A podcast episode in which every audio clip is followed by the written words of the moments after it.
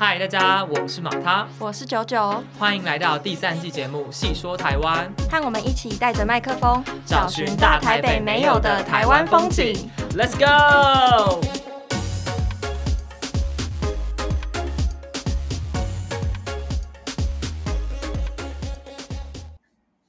大家好，欢迎收听第四集的《细说台湾》，我是九九。嗨，大家好，我是主持人马他。然后这一集比较特别一点，，Yeah，没错，对，因为因为现在疫情的关系，然后这一集我们是采用线上访谈的方式。对，所以现在九九呢，人就在我的闺房。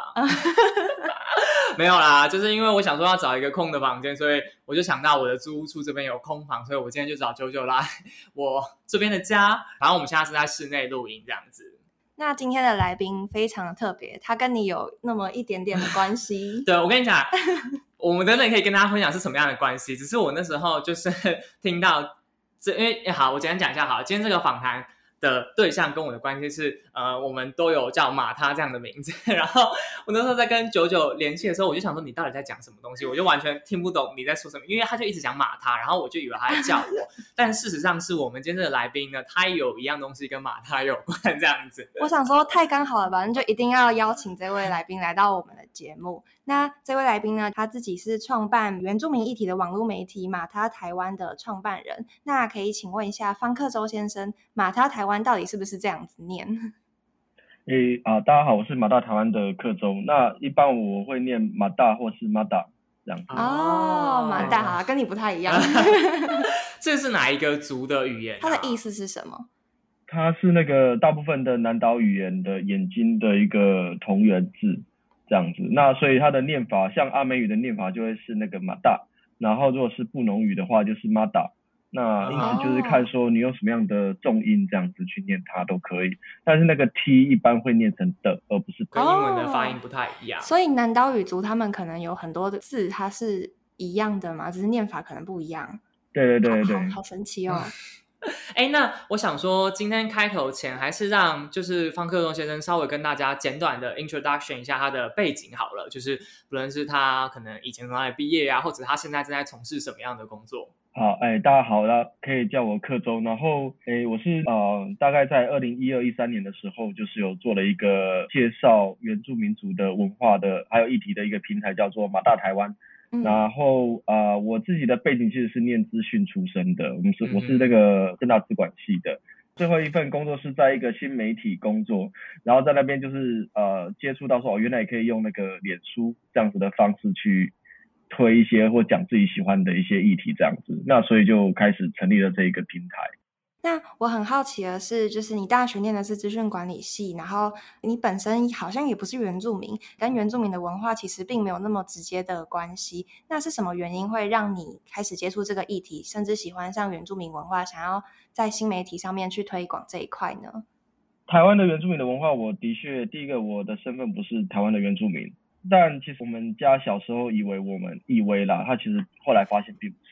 以为我们家有那个呃所谓的哎对那个跟马兰的血统统这这样子吗？宜兰人对对对啊，然后、哦但这是我们家以前以为，因为可能是那个我阿嬷她来的地方那个庄社会比较靠近那边的一些嗯部落，那但后来我有去查那个日本时期的户籍成本，就并不是啊哇就没有收，对对对，那美丽的误会就是了？美丽的误会，对，但 我我们然后所以后来回去跟我妈讲说，她也有点惊讶，因为就是 小时候都以为是，就是大人都以为说啊应该是有，我爸那边应该是有，那后来发现其实没有这样子，但那个其实并不是我去关注原住民文化的一个主要原因，我觉得那个就好像。哦，好像有这个血统，可是你并不会真的就觉得怎么样。嗯那但是我高中的时候就还蛮喜欢一位爱尔兰的歌手叫恩雅，对，那我们这年纪的，嘿然后 然后那个呃他是爱尔兰人嘛，就是爱尔兰人，他就所谓的凯尔特人，他其实也是欧洲欧陆的那个原住民的其中，对对对，那呃我是那时候开始会喜欢国外的原住民的文化，啊其实主要是从那边开始，那只是说后来因缘际会。有一次，我我有一个阿美族的朋友，他带我去参加那个他们的，不是他们的，是别的阿美族的祭典，嗯那才开始就哎发现说，其实台湾原来有原住民。但我觉得他呃，就是说，其实我们小时候都知道说有原住民的文化在台湾而且是很重要。可是其实呃可能会需要受到一些刺激还是怎么样，你去接触到之后才会发现说，原来他就是在我们的身边，那只是说好像都被当空气一样这样的感觉。嗯哼。那所以这跟你进一步想要成立，应该是说，呃，即便你可能对台湾的原住民这个文化很有兴趣，那最终让你会想要开始成立一个这么算是完善的自媒体平台，是有怎么样的一个原因吗？因为甚至现在你应该是把它当成你的工作吧？诶，对，但那个其实马大台湾的定位，在我们呃团队的定位，其实现在。跟几年前又不太一样，可能那时候的确有好几年是把它当成是一个自媒体在做经营，我觉得它也不太嗯好，自媒体不是个人的媒体，但就是呃就是 self own 的一个媒体。那呃但怎么说呢？那一开始因为我我前的工作是在一个新媒体工作，然后他们关注的是科技啊等等这样子的一个议题，那可是我那时候。其实很多经营粉丝专业的人，他们都会自己再开另外一个私人的粉专，对，因为其实有有很多，例如说你想要实验的一些东西、一些做法，你不会马上就拿公司的粉专去开刀，对对对，然后你会你会先在自己的粉专，所以那个时候有点像是我个人的一个媒体实验室吧。那会关注什么？因为就是那个朋友他就是带我去部落，然后我就我就是真的有有。有惊讶到，然后会很希望可以讲一些这个事情，所以就做了一个粉砖，然后开始去用自己觉得 OK 的方式去推。那个那时候其实想法真的很简单，就是哦，因为我现在公司在做，就是在做社那个行销这一块，那所以我就有一一个自己的一个媒体实验室，然后去关注我自己私人下班以外会关注的议题。那后来因为自己是念资讯的嘛，那所以。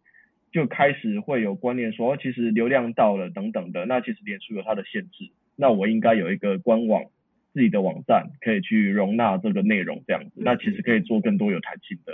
应用，然后包含什么流量啊，基本上才可以是自己的之类的，那所以就变成一个网站的这样。那我我有发现，就是马大台湾这个网站，它不论是文章的题材或是作者的来源，都还蛮多元的。我还蛮好奇你是怎么样找到这些丰富的元素，例如说不同的视角，或者是不同的议题的类别，你是怎么样找到适合讲这个议题的作者？嗯嗯嗯，就这方面，脸书功不可没。那其实因为因为其实我觉得原住民的圈子算不大。那基本上你认识的人，然后他的朋友的朋友等等，他会转贴嘛，那你就会看到说，哦，原来这个人他对于这一块特别有研究，或者他就是这个族人，然后他写了一篇文章，其实很有道理的，那你就可以去邀稿这样子。所以其实大部分都是从自己认识的人的朋友们去接触到这一些写手或是作者这样子。嗯哼。所以写手大部分都是原住民族的。没有诶。不一定，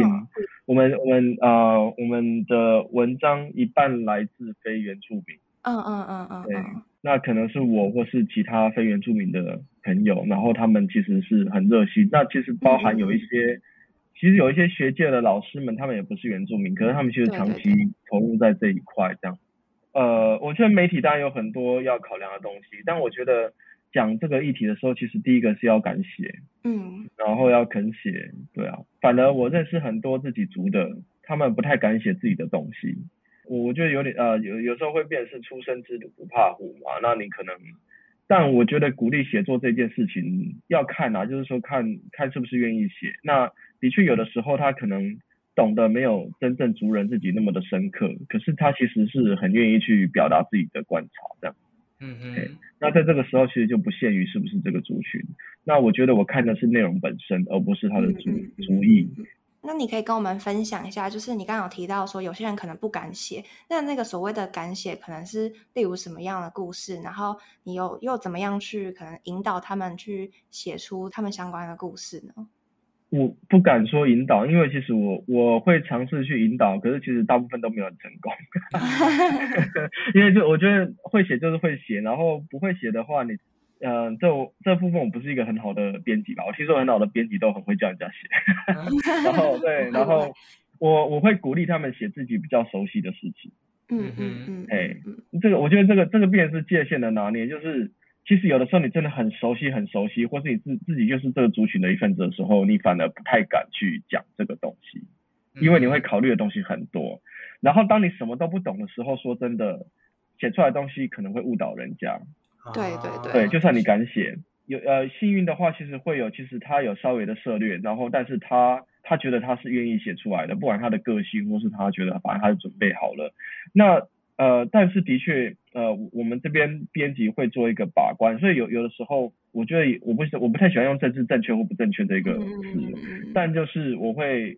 有时候我会帮写手或是作者去啊关心一些，所以我觉得你这个这一点可能写出来。我觉得可能有不同的看法的人，他不是会很舒服这样。哦。这当然也是对，这这也是一次又一次的。我不知道这样讲会不会，我试着讲的比较谨慎一点，就是说，当有些愿意写，不管他今天是不是族人，可是其实可能他有他的本位主义等等也好。对对对。呃，那个也不是完全的错，我觉得有自己的观点是非常好。那呃，其实同一种诉说方式，如果你再换一下的话，其实就不会那么的冲突。那我呃，我会帮这些作者去抓这一些东西，那会建议他们要不要修正。那当然不要修正的话，就也也没有关系，因为我觉得那很好，就是你你你已经考量过了，就是已经有人提醒，嗯嗯，这样子的东西，那。你觉得不用那就没有关系，这样子嘿。那我觉得我没有真的很成功去要人家去写什么样的东西，我觉得我没有这能力，所以通常是很幸运的有他们的，他们已经开始有有想法要写了，然后顶多只是有人要推一把，那我就会说，那你可以先写你啊，例如说啊，他有想写，可是可能东西太多，他不知道怎么写，然后我就说，哎，那要么就是这一块刚好是最近大家在关注的，你可以先写，要么就是。这一块我我认为是你比较有感情、有比较熟悉的，那你可以先写这一块这样，然后之后会再提醒他们。我觉得有一些细节就是以编辑的角度可以斟酌的这样。哎，那我自己还蛮好奇的，就是如果刚刚克周先生分享是从呃撰写的人或者是从编辑那个角度去呃去出发，但我自己也很好奇，说像是原住民这样子的议题，好了，实际要传达给可能对这个。文化没有太多接触或者是太多了解的人，我觉得不是一个很容易的事情。就像是你问我，我可能会觉得这个议题对我来说没有什么太大的关联性。对，在做这些文章的时候，你们是怎么样去把这些主题推广给非原住民的人呢？这个部分，呃，我觉得这个时候我不是原住民是有好处的，因为相较来说，比较能够同理非原住民的人他在乎的是什么点，或是他不懂的是什么点。像以技术上面来说，好了，其实标题或是那个引文以及图片是重要的。嗯嗯，这这个一样，其实这其实还是回到社群行销的这一块技巧这样子。然后虽然人家会说标题党、标题党，可是我们不可不能否认嘛，其实大家手滑过去，最先看到还是第一个是照片，然后再来看到的是你的引言。跟标题能不能够让你有兴趣想要再进一步的去点？那在呃这个文字的连接上面，其实就会思考说，那要怎么样去找到呃我们的目标读者跟这个议题之间有一些交集的这个地方，这个就是我们可以去琢磨的。因为我们的文章量非常少，那所以每一个报道或是每一个人的投稿等等，其实对我们来讲都很重要。那有的时候我们光是下一个标题就可以花一个小时。哦，我觉得这可能就是回到像你刚刚讲的，你等于是在帮所有的不同视角的作者去做一个过滤，然后最后会变成一个你觉得适合推送给你们自媒体的 TA，就是你想要呈现给他们什么，这就是你们在做的事情。那我自己也蛮好奇的，如果刚刚我们提到从编辑的角度，然后从我们这种呃，就是阅听者受众的角度来看。呃，因为我自己本身其实也呃接触过蛮多呃像社群媒体或者是社群平台的经营，我蛮好奇你们在做这样的内容的时候有没有曾经发生过像是呃你们推广了一篇文章，但是其实这个议题就是可能有太多持 maybe 反方向想法的人，然后他们可能在社群上面有做不同呃程度的留言，然后或者是甚至抨击，我不知道你们之前有没有遇过类似这样的情况？有啊，超多的。然后 那你可以跟我分享一下吗？啊，就是呃。我我印象还蛮深刻，大概是在那个脸书的粉丝达到五六千人的时候啊，我们贴的一些贴文开始会被人家，但有关有很好的关注，然后可是有不同的意见这样子。可是我我要我要先说，其实大部分他们对我们的批评，其实都让我们学到超多东西的。所以其实我我会很高兴的讲说，哎，可能头几年那其实会常有这样的东西，可是后来它的频率就越来越少了。其实我们是有一直在做。修正的这样子，那呃那一次就是呃讲到丰年祭这个事情，因为那时候我们转了一个某一个地方的政府，他们要推那个的呃联合丰年祭这个事情，那所以我们就分享了，好，然后结果当然就是有族人自己很高兴说，哎，这个事件有被分享这样子。嗯。可是当然有有更多族人，他们其实是不喜欢这个概念的，他们也觉得说很很诧异，为什么我们会想要分享这样的讯息？那其实那时候根本就不晓得为什么联合丰年祭这个关键字会得罪人，可是后来才了解说，哎，其实联合丰年祭第一个它并不是传统的一个记忆。可是它的它在跟那个来这个县市旅游的游客，其实并没有做到很好的沟通，那会导致游客们其实会误以为说，哦，部落原本的一个记忆，一个严肃的记忆，其实就是这样子，好像就只有唱歌跳舞，然后都是一个每一组都是混在一起，就是唱歌跳舞这样子，那这其实完全不是祭典的一个精神。那所以从此之后，我们就会开始去注意说祭典这个事情是怎么样子。它其实是有迎灵、鱼灵跟送灵等等之类的这样子一个很严肃的一个过程。它可能是呃人跟或是这个部落跟祖灵交流或是沟通的一个很重要的一个媒介。那它其实有非常多的禁忌要去遵守等等的，而不是联合丰年祭这一个词可以轻易的去代表。然后再来，就算它是一一个现代的节日，可是它其实也应该要有一个很好的一个沟通方式。可以让来参加的人不会去误会这样子，那的确在很多时候他们其实并没有做好的，这个其实是我第一次遇到的嘛，然后其实学到很多，可当然一开始还是会觉得有点那个哎无言，呃也不是无言，那时候会因为第一次嘛，然后呃我就跑去问一个社区经营的前辈，然后前同事，然后他说不要恭喜你红了，他说呃没有红的话基本上不会有人。在乎你就没有能力，对对，那也是。可是呃，我觉得重要是学到了什么啦，对啊。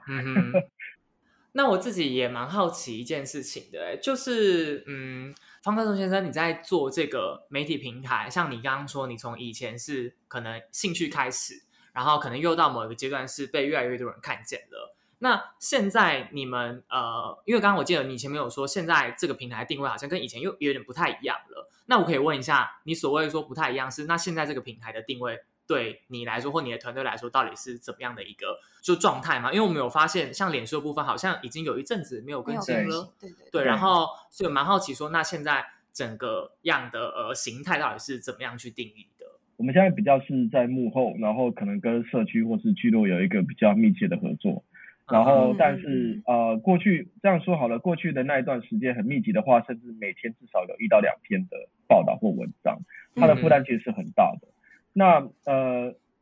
所以一来是那个时候其实负担大，然后二来那个时候其实很难找到一个商业模式去支撑我们，就算团队很小，可是它也是要一个持续运作的一个方式这样子。然后在第三个，我觉得那个呃。媒体的环境有在变化，其实，在二零还有二零一一年开始在酝酿这个想法等等，那个时候其实基本上现在看到的那些原住民的，就是粉丝专业等等啊，其实，在那时候根本就不存在的。好，所以其实那在那个时候其实并没有几乎啦，就是我我我真的回想起来，在那个时候根本就没有一些粉专，然后再讲原住民的的议题这样子。那所以我们算是那时候唯一也是第一个这样子。嗯哼。哎，那当然我我今天不是族人。那再后来，其实像圆明台呀、圆呃等等，其他还有很多那个各个部落的年轻人啊，其实他们都已经用非常创新，然后甚至也非常有能力、有才华的方式再去谈这个议题了。例如说元清阵线呐，然后刚刚讲圆明台，或是月亮在说话，或是那个乌马等等，其实现在超多的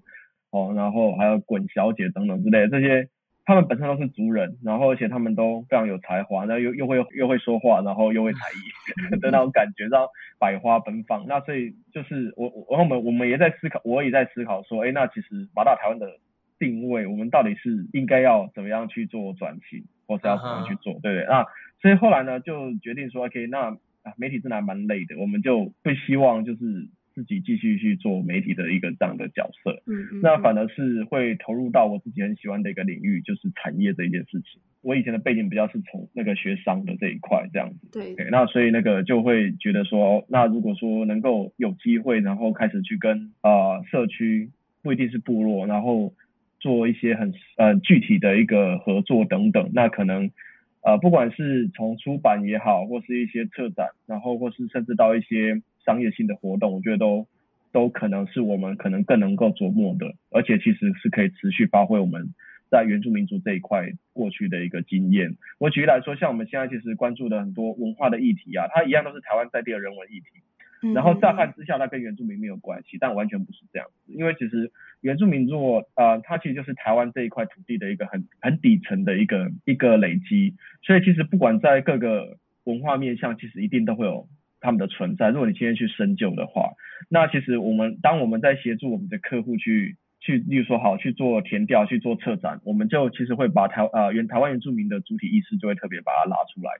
然后去跟我们的客户沟通说，哎，其实应该。你应该要去做这一块，这样。哦。然后对，所以所以呃，那这样起来也会变成是我们比较独特的的一种商业模式，因为可能相较之下，例如说其他的行销或者公关公司，他们完全不会用这个角度去，嗯嗯，去做事情。对，那我相，然后我们其实也呃，一来其实，在公关来说的话，我们比较不容易去，因为我们非常在乎的是。跟部落社区的一个关系，以及他们到底在乎的是什么？因为这是我们来自过去被骂，一直到后来，就是找到朋友的这个累积，一路过来的一个累积嘛。所以我们知道他们要的是什么。那所以我们可以提醒客户，你不可以这样子做。那我觉得这是很少公关公司他们会去做到的一个事情，这样子。对，然后再第二个就是，呃，因为我们过去曾经是媒体，所以其实我们在很多议题上面有我们自己的。想要传达的一个立场，或是比较批判等等，可是他又他其实可以跟行销做一个很好的结合的，那所以我觉得这是我们现在找到的一个方向，然后往这一块走这样子。那我还蛮好奇一个点，因为就是从马大台湾的你说认识一些作者啊，然后包含说你可能有深入一些社区或是部落去跟他们接触。就是我好奇的点是你一开始是怎么样走进部落、走进社区的？除了你朋友带你进到部落这一块以外，你应该还有很多次深入的经验，可以跟我们分享一下吗？其实啊，我觉得大部分都是那个有朋友带的情况之下进去的。嗯那还有第二个是因为那个时候是媒体的时候，那其实我的角色或是我的伙伴的角色就比较像是记者。我分享一个，例如说就是有一些部落，他可能他。在那个时，我们还是媒体的那个时候，那其实他们不见得会很欢迎每个人去做采访。对对对。可是他们可能有看过我们报道其他部落的方式，他知道我们的立场跟他们是一样的，所以当他们接到电话说我们要采访的话，他们就不呃不能说高兴，可是他们并不会排斥，他们会想要试试看，让我们去采访看看这样子。对，那所以蛮多时候是跟着朋友一起进去，就有认识的人。然后这我跟这些人可能是在一些活动上面认识的，例如说有一些那个嘿对，那除此之外就是我们自己去的话就比较会是用采访的方式去去做第一次接触这样子。那因为在那个当下其实也有议题是希望让人家知道，那可能再加上他们对我们来说并不是完全不认识，所以就开启了第一次的呃互动这样。哎，那我蛮好奇的，因为我自己其实不太确定。呃，实际上你刚刚讲的，呃，原住民知道你要去采访他们的时候，有时候并不会觉得他一定是哦很欢迎，然后呃，可能也像你说一样，他们可能是有一些议题想要分享给大家的。但我蛮好奇，所以其实大部分的原住民他们也并没有觉得说他们的文化一定要让所有人都了解这样子的感觉，完全没有，对，完全没有。就不管是议题或者文化，因为其实例如说有一个。呃，有一个族群的他的记忆，他就是觉得，甚至他们就好像过年，就是你不会想要让记者来采访你家年夜饭吃什么，或是哦，对对对对，就是干你什么事情，对，就是，然后所以，呃，如果就以文化来看的话，就是那是他们生活的一部分啊，我们生活就是这样。但我我我必须要说，每个族群或是部落的态度，其实或是回到个人，其实都不太一样。你也会发现说，有时候外面的人会很戳，我们是还好啦。就是他们会说，就说，哎，啊，同一个部落为什么有有的人那么的欢迎，那有的会，因为就是，就每个人有自己的想法嘛，然后他们的家都不一样，对啊，每个人的背景都不一样，那有的人就会觉得说这又没什么，然后有的人就会觉得不行。那如果说部落的集体意识比较强烈的话，就会展现出这个部落他一啊他比较长期的一个看法。好像是可以变成是一个统一的，但其实很多时候其实并不是，里面都还是有不同的声音。那我觉得这一块的话，基本上它它是一个很自然的事情。然后文化嘛，那再来议题上面的话，呃，有一个例子是这样子，就是说有一次某一个部落有一个关于土地的争议，那那个时候我们知道之后，我就因为我认识嫁过去的媳妇，她本身也是那个原住民，嗯嗯嗯，那。我就呃传个讯息跟他说，哎，那我有看到这个讯息，那你们是不是需要人家知道这个议题这样子？他如果是的话，呃，我们是不是能约时间来做电话访问？然后他就说先不要，因为呃目前他认为那个其实部落本来就有他自己的内部沟通的一个机制，那所以他就跟我们说，他他觉得那个外面先都都不要去知道这个事情，他们部落先自己内部先针对这个议题先去试图的去沟通，那等到怎么样，他们青年会会再说是不是要来让外面的媒体知道或者怎么样。那可是这其实很多时候，假设今天是一些比较主流的媒体，他们可能就不会管你这个东西，只要你这个新闻是有爆点的，然后他就会想要去挖这个东西。对，那其实我觉得这这个就是说，不只是文化，就连议题，有时候不见得是越快发酵，越快让大家知道越好。那其实反而是部落本来就自己有一个沟通的机制，他其实可以自己去做这个运作。那如果看怎么样的话，他们有觉得有需要，他们自然会去接触他们觉得可以的管道去做发声，这样子。感觉你跟部落还有其他族人的关系，其实都还算。呃，不知道能不能说密切，但至少你们之间就是他们不会把你当做是一个非常的外人，或是非常排斥你。再加上你们目前，你有说到你有想要做一些成像产业的转型之类的。那目前你可以跟我们分享一下你们是怎么跟部落合作的吗？或者是过去的经验也可以。好，我要讲呃第一个的部分，其实我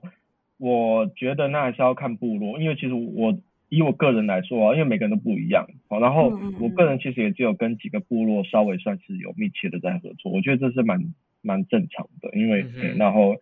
一年就三百六十五天，然后 然后再来呃，然后而且会跟交朋友一样，就是有的你会觉得哎，就是一见如故嘛，那有的就是你就熟不起来，哦，对，那也不是每个部落，然后再来，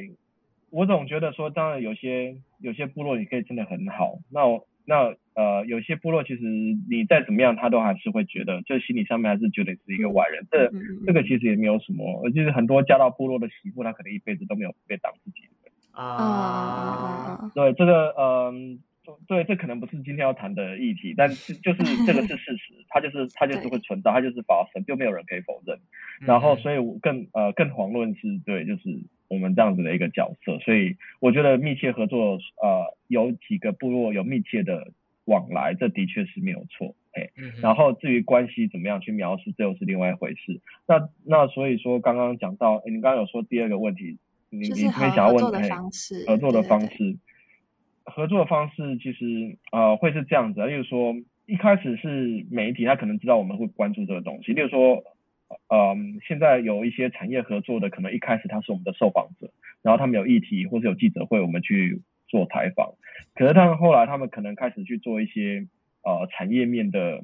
例如举例来说，他们可能想要去做部落旅游，然后他们会想要去做出版，那刚好他们就会发现说，哎，其实我们有做，那他们就会觉得说，哎，那要不要来试试看？然后我就说好啊，然后我们就会开始去这样做，就变成说你你呃，我们跟部落的认识都是因为别的事情而认识。然后后来他们知道说，原来我们有在做这个东西，那就觉得说，哎，那可以来试做看看。那如果说觉得还不错的话，可能之后其他的案子也会持续的去做合作，或者去做实验这样。那我还蛮好奇，像你们就是会有一些小旅行或是部落体验这一块的话，你们跟部落之间有特别去沟通吗？就是他们会排斥这件事情吗？还是说，呃，他们也很欢迎说有别的人想要来了解他们的生活，甚至说这可以变成是其中一部分的收入这样子？诶有有的部落会支持，那有的部落不会支持。那再来就是说，其实呃旅游有很多种合作方式。那举例来说，但我我都我觉得都可以在讨论。那有些部落他其实会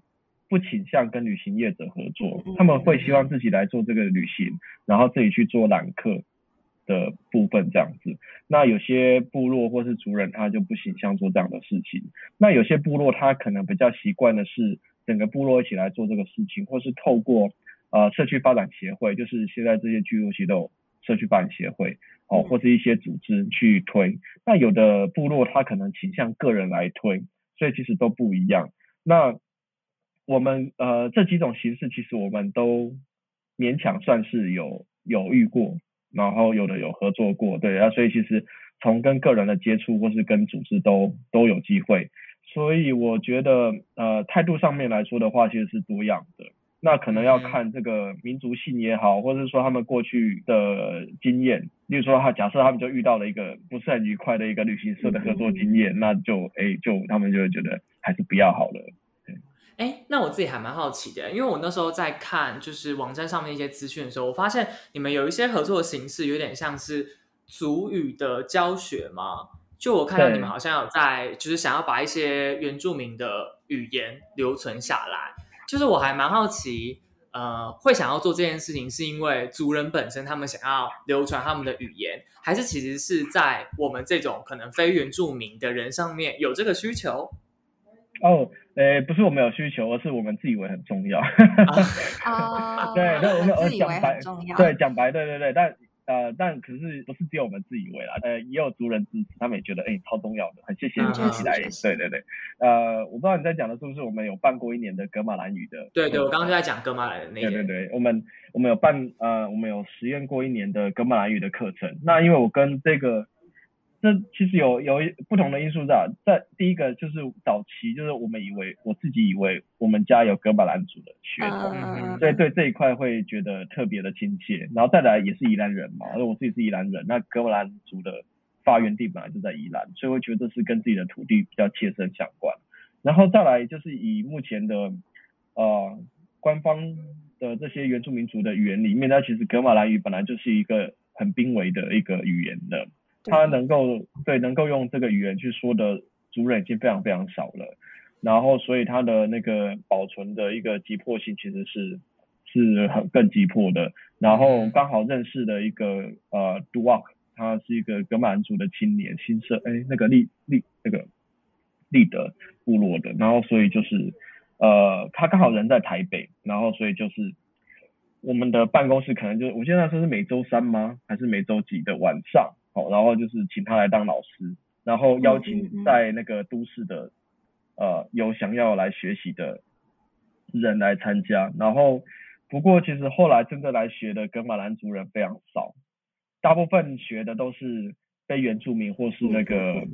呃其他的族群，例如说那时候真的来学的格马兰族就只有一位吧，一位年轻人，然后其他都是非格马兰族的。那例如说我们有阿美族的啊，然后也有那个也有其他的皮姆族群，像那个有一个是凯达格兰族的，嗯嗯对，然后也有那个两个女孩子，她们来学是因为常跟那个新社部落、格马兰族的部落有合作，然后他们也很爱那边，对，所以他们会觉得说，他们会虽然会跟老人家学一些口语的一个对话，可是他们会想要来学一些文法的东西的。嗯哦嗯。对嗯，完整系统性的学习。对对对对对，所以就、那我觉得这很好啊，因为其实，在澳洲也好等等，他们其实很多